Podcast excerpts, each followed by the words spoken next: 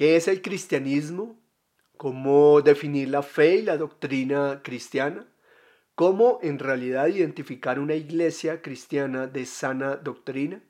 ¿Cómo saber qué es lo que el cristianismo debe vivir, hacer, aportar al mundo de hoy? Damos muchas gracias a Dios por esta temporada que nos permite comenzar en este podcast sosteniendo la verdad. Damos gracias a Dios por darnos la oportunidad de compartir con todos nuestros oyentes, poder responder sus inquietudes y poder ampliar y edificar la iglesia del Señor a través de la verdad de su palabra. Damos gracias a Dios porque creemos que todo lo que tenemos y aprendemos proviene de Él y es para la edificación de su iglesia. Y qué mejor forma que comenzar una temporada definiendo el cristianismo de hoy. El cristianismo en el siglo XXI, la verdad de la palabra, en la interpretación, la doctrina de Cristo. No es una clase de teología magistral, pero sí evidentemente es importante que cualquier cristiano independiente de su madurez cristiana, tenga conocimientos fundamentales básicos de la doctrina de la fe cristiana. Más allá de una denominación es eh, la palabra de Dios. Y es precisamente por eso que tenemos la intención de comenzar a hablar en esta temporada del cristianismo en el siglo presente. ¿Por qué? Porque cada uno estamos viendo un fenómeno en que está definiendo de forma personal la fe cristiana y la doctrina cristiana. Eh, es un tema interesante, es un tema que vale la pena escuchar y considerar.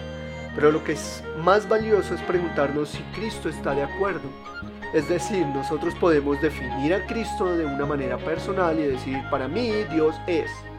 El punto es si Dios está de acuerdo con nuestra definición, porque aunque yo lo pueda hacer, eh, aquí no, es tan relevante mi parecer personal en muchos de los argumentos teológicos de doctrina de Cristo, eh, y de su palabra, sino que lo relevante es lo que Dios ha expuesto de Cristo mismo y su propia palabra.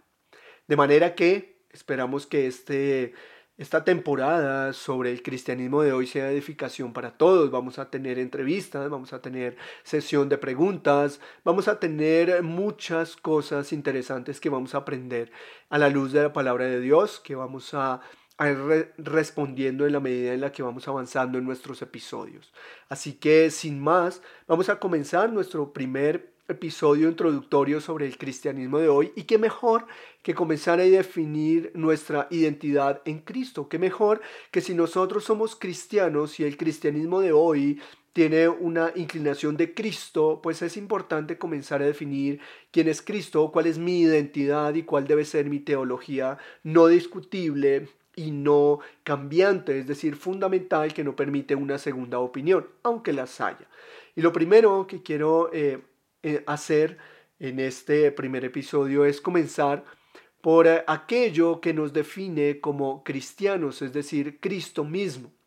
Jesucristo dijo en una ocasión que le preguntaron que cuál era el mandamiento más importante, cuando miramos los diferentes paralelos en los evangelios, encontramos que Jesús dijo que el resumen de toda la ley de Dios se basa en dos principios o mandamientos fundamentales. El primero es amar a Dios por sobre todo, con todo nuestro ser. Y el segundo, amar al prójimo como a nosotros mismos, es decir, también con nuestro ser. No voy a entrar en esta ocasión a definir lo que es el amor, eh, porque sí hay una crisis del sentido de amor y en, en algunos de los episodios hablaremos del amor bíblico que es distinto al amor que muchas veces el movimiento cristiano de hoy lo ha cambiado por la definición del mundo y no por la definición bíblica de lo que es el amor, pero lo que sí quiero hacer alusión en este eh, primer episodio introductorio es que cuando Jesucristo dijo amar a Dios y amar al prójimo, Él no está excluyendo el Antiguo Testamento, sino todo lo contrario, Él está haciendo énfasis en lo que el Antiguo Testamento dice, porque en otra ocasión no solo dijo amar a Dios, sino que también dijo que el que ama a Dios guarda su palabra, guarda los mandamientos, guarda la ley de Dios. Y no voy a entrar en una polémica en este episodio de lo que es la ley de Dios, porque es un tema muy amplio que a veces es descuidado en el eh, conversatorio del cristiano moderno. Eh, lo que quiero hacer es recordar que nuestra identidad en Cristo es la palabra misma de Dios, es la doctrina misma que Dios dio a su iglesia. Y esto es un aspecto muy importante que debemos considerar.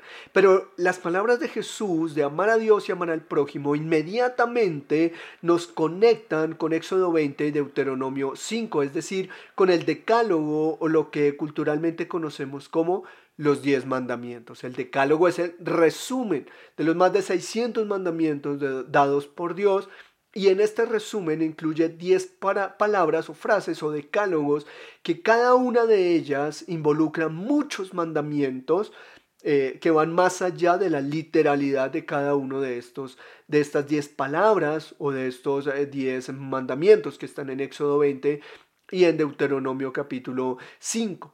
Entendemos que en Deuteronomio es el resumen o el recordatorio de todo lo que Dios ya había hecho. Moisés se sienta con una nueva generación y les expone todas las hazañas que Dios hizo con el pueblo.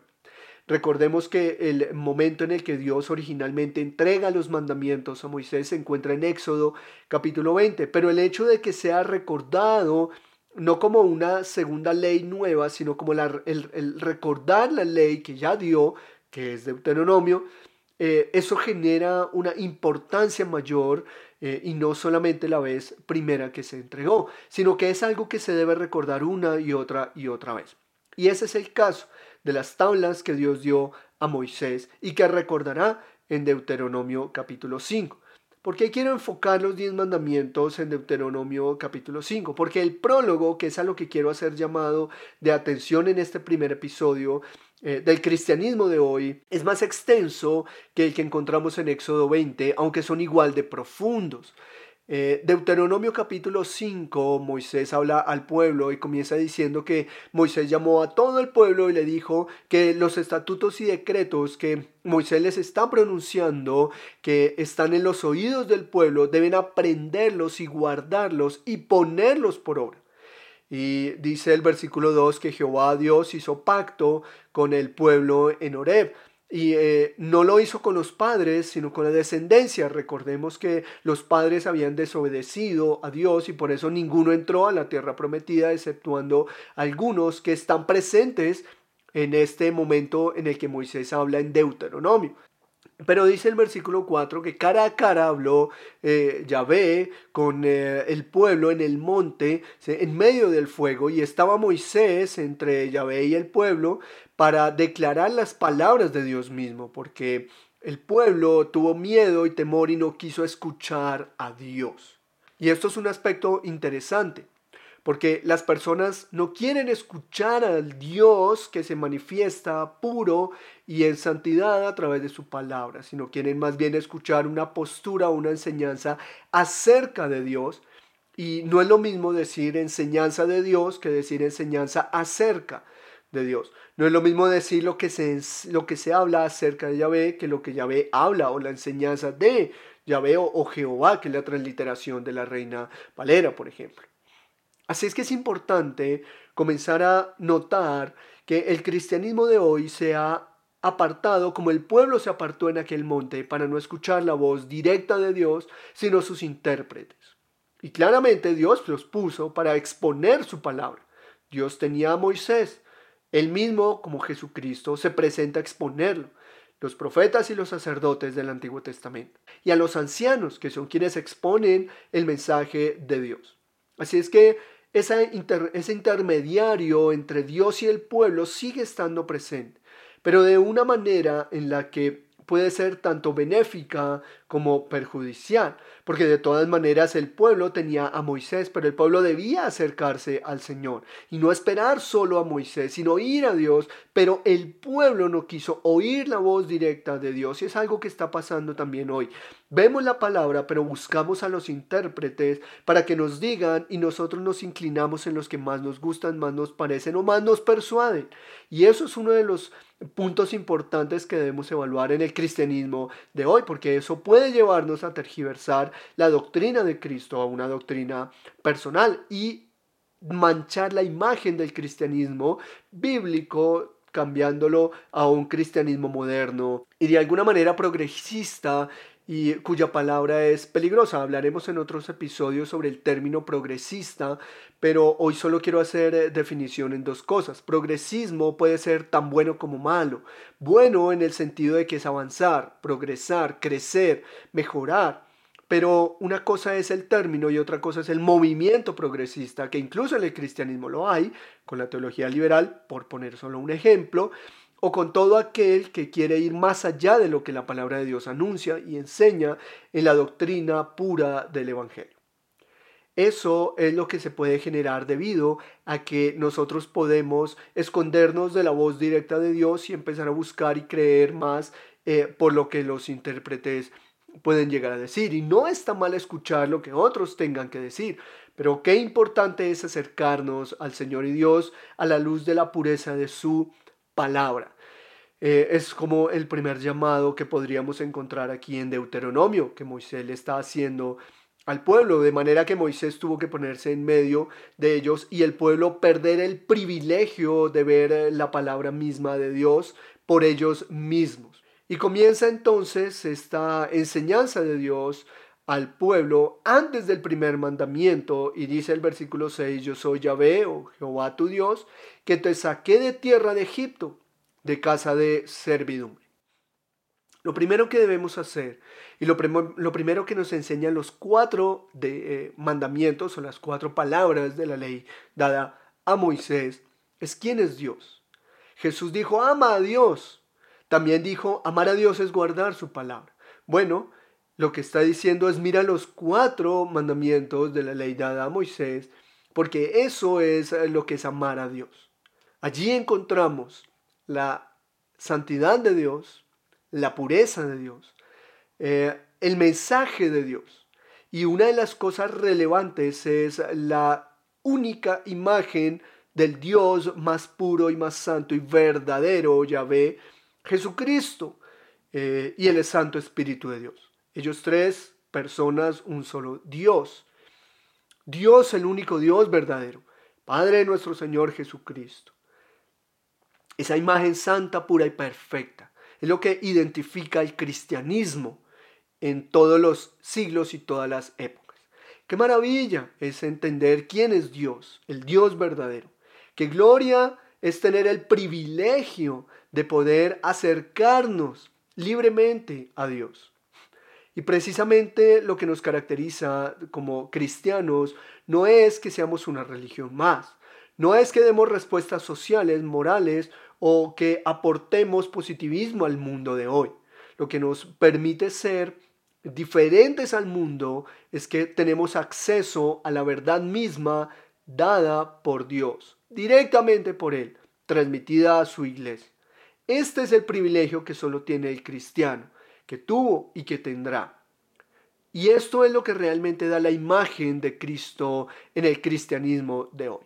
De manera que si nosotros quisiéramos empezar a restaurar la imagen en el cristianismo de hoy, lo primero que debemos entender es que la imagen del cristiano no la crea el cristiano, ya fue creada por el Dios que comienza a decir, yo soy Yahvé, yo soy Jehová Dios, que te rescaté al pueblo de Egipto, a nosotros de nuestros pecados, de las pasiones, de la esclavitud con la que éramos esclavos y no éramos libres, y que el mundo no es libre. Lo primero que debemos entender es esa maravillosa misericordia redentora y salvadora de un Dios santo, santo, santo, sublime, eterno, infinito, inmenso, incomparable, cuyos caminos no podemos eh, descubrir por nuestra propia sabiduría e inteligencia, porque es muy limitada y muy pequeña. De manera que lo primero que debemos entender es que somos cristianos porque Él es y el privilegio que tenemos como cristianos es entrar a su presencia, es entrar a su conocimiento más puro y verdadero, es entrar a la presencia del Santo, Santo, Santo, con toda reverencia, honor y para darle la única gloria a Él, no creando una identidad de un Dios. Por ejemplo, uno de los primeros mandamientos dice, dioses ajenos. No es que existan otros dioses, es que todo lo que sea una deidad fuera del Dios verdadero. Tiene un inicio, con la imagen pura del Dios verdadero, pero ha sido tergiversada para dar respuestas personales de lo que es Dios y no la imagen pura de Dios. Nosotros los cristianos nos hemos apartado de la doctrina de Cristo y estamos en un momento en donde definimos a Dios según nuestra propia experiencia. Y eso es el primer paso para tergiversar la imagen y llegar a la idolatría misma, porque Cristo expone la imagen pura de Dios en sus primeros mandamientos, en las primeras palabras del decálogo dado a Moisés.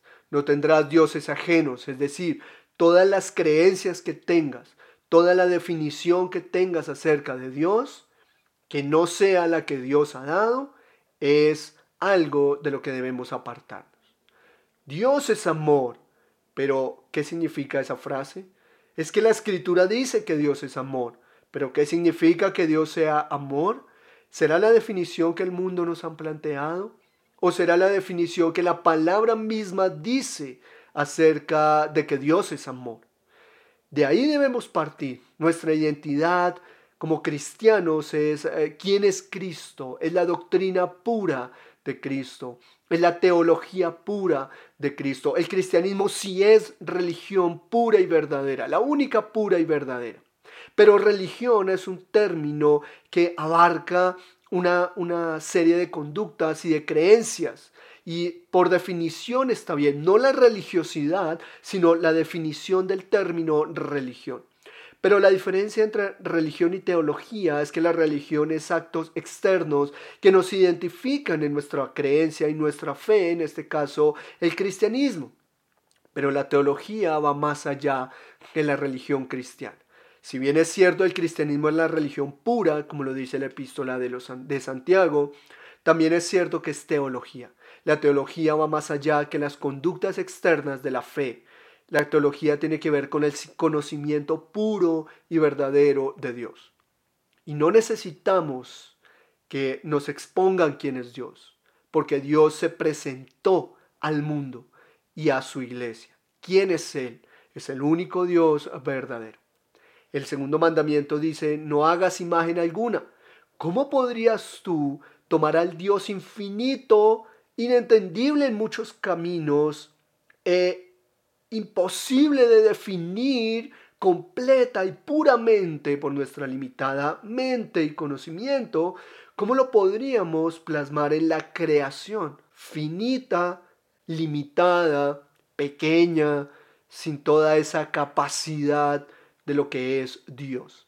Es decir, lo que la palabra de Dios nos enseña es que no podemos definir que Dios es como el sol, porque el sol es tan pequeño e incapaz que no puede compararse con Dios. Es que Dios es tan puro como la blanca lana. Está muy bien ilustrar algunos aspectos de la fe, pero la imagen de Dios no se puede comparar con lo más blanco que tenemos en nuestro mundo, porque la pureza de Dios es tan excesivamente incomparable que no podríamos limitarlo y humillarlo eh, al compararlo con algo de la creación. La creación ilustra una mínima parte de los atributos de Dios, pero no define el atributo o el carácter de la persona de la deidad. La más grande y pura imagen que tenemos es Cristo, que es la imagen visible del Dios invisible. De manera que en esta introducción, que tiene que ver con el cristianismo de hoy, quiero llevar a la reflexión, a restaurar la identidad de Cristo. Pero la, la, identidad de Cristo comienza por definir quién es Dios, quién es Cristo. Y cuando yo entiendo lo sublime, lo grande, lo eterno, lo incomparable que es Dios, entonces mi fe cristiana tendrá una inclinación distinta. Todo lo que pienso, todo lo que hago, cómo administro la iglesia, cómo vivo como cristiano, cómo evangelizo, cómo llevo la palabra de Dios a otros, cómo me comporto. Ya no se tratará de normas externas, sino de convicciones a la luz de la definición de quién es Dios. Somos cristianos porque tenemos una identidad en Cristo. Es importante conocer quién es Cristo, su majestad, su grandeza y llevarlo a un punto en el que no digamos, eso no es tan así, a decir, hmm, nos quedamos cortos al exponer quién es Cristo. Amados, amadas en el Señor, lo primero que debemos hacer es restaurar y rescatar la imagen de Cristo en su iglesia. No es nuestra, es su iglesia. Y somos cristianos y haremos la diferencia cuando la pura y verdad doctrina de Cristo empiece a ser revelada en el corazón de cada cristiano. No a la luz de tu experiencia, no a la luz de tu cosmovisión, sino a la luz de la verdad de la palabra. No se trata de vivir como cristianos según lo que va funcionando en el mundo. No se trata de pensar según funciona en este mundo. Se trata de vivir, pensar, hablar y hacer por lo que la escritura dice, no por lo que funciona en este mundo. Que la luz de Cristo nos ilumine y que restauremos su imagen con las puras enseñanzas de la palabra y de la doctrina misma que Cristo nos legó. Que el Señor nos bendiga, que el Señor mueva nuestros corazones, que nos comprometa cada día más, con gozo, con alegría, porque si hay una carga con la que debemos gozarnos y alegrarnos de llevar en la carga del Evangelio de la cruz de Cristo. Así es que miremos a Cristo, miremos su pureza, miremos su doctrina y vivamos para Él. Que el Señor nos bendiga y que este sea el comienzo del cristianismo de hoy. En la voz del pastor Jorge Urbina Nieto damos gracias a Dios, saludamos a nuestros oyentes y hasta un próximo episodio. Bendiciones.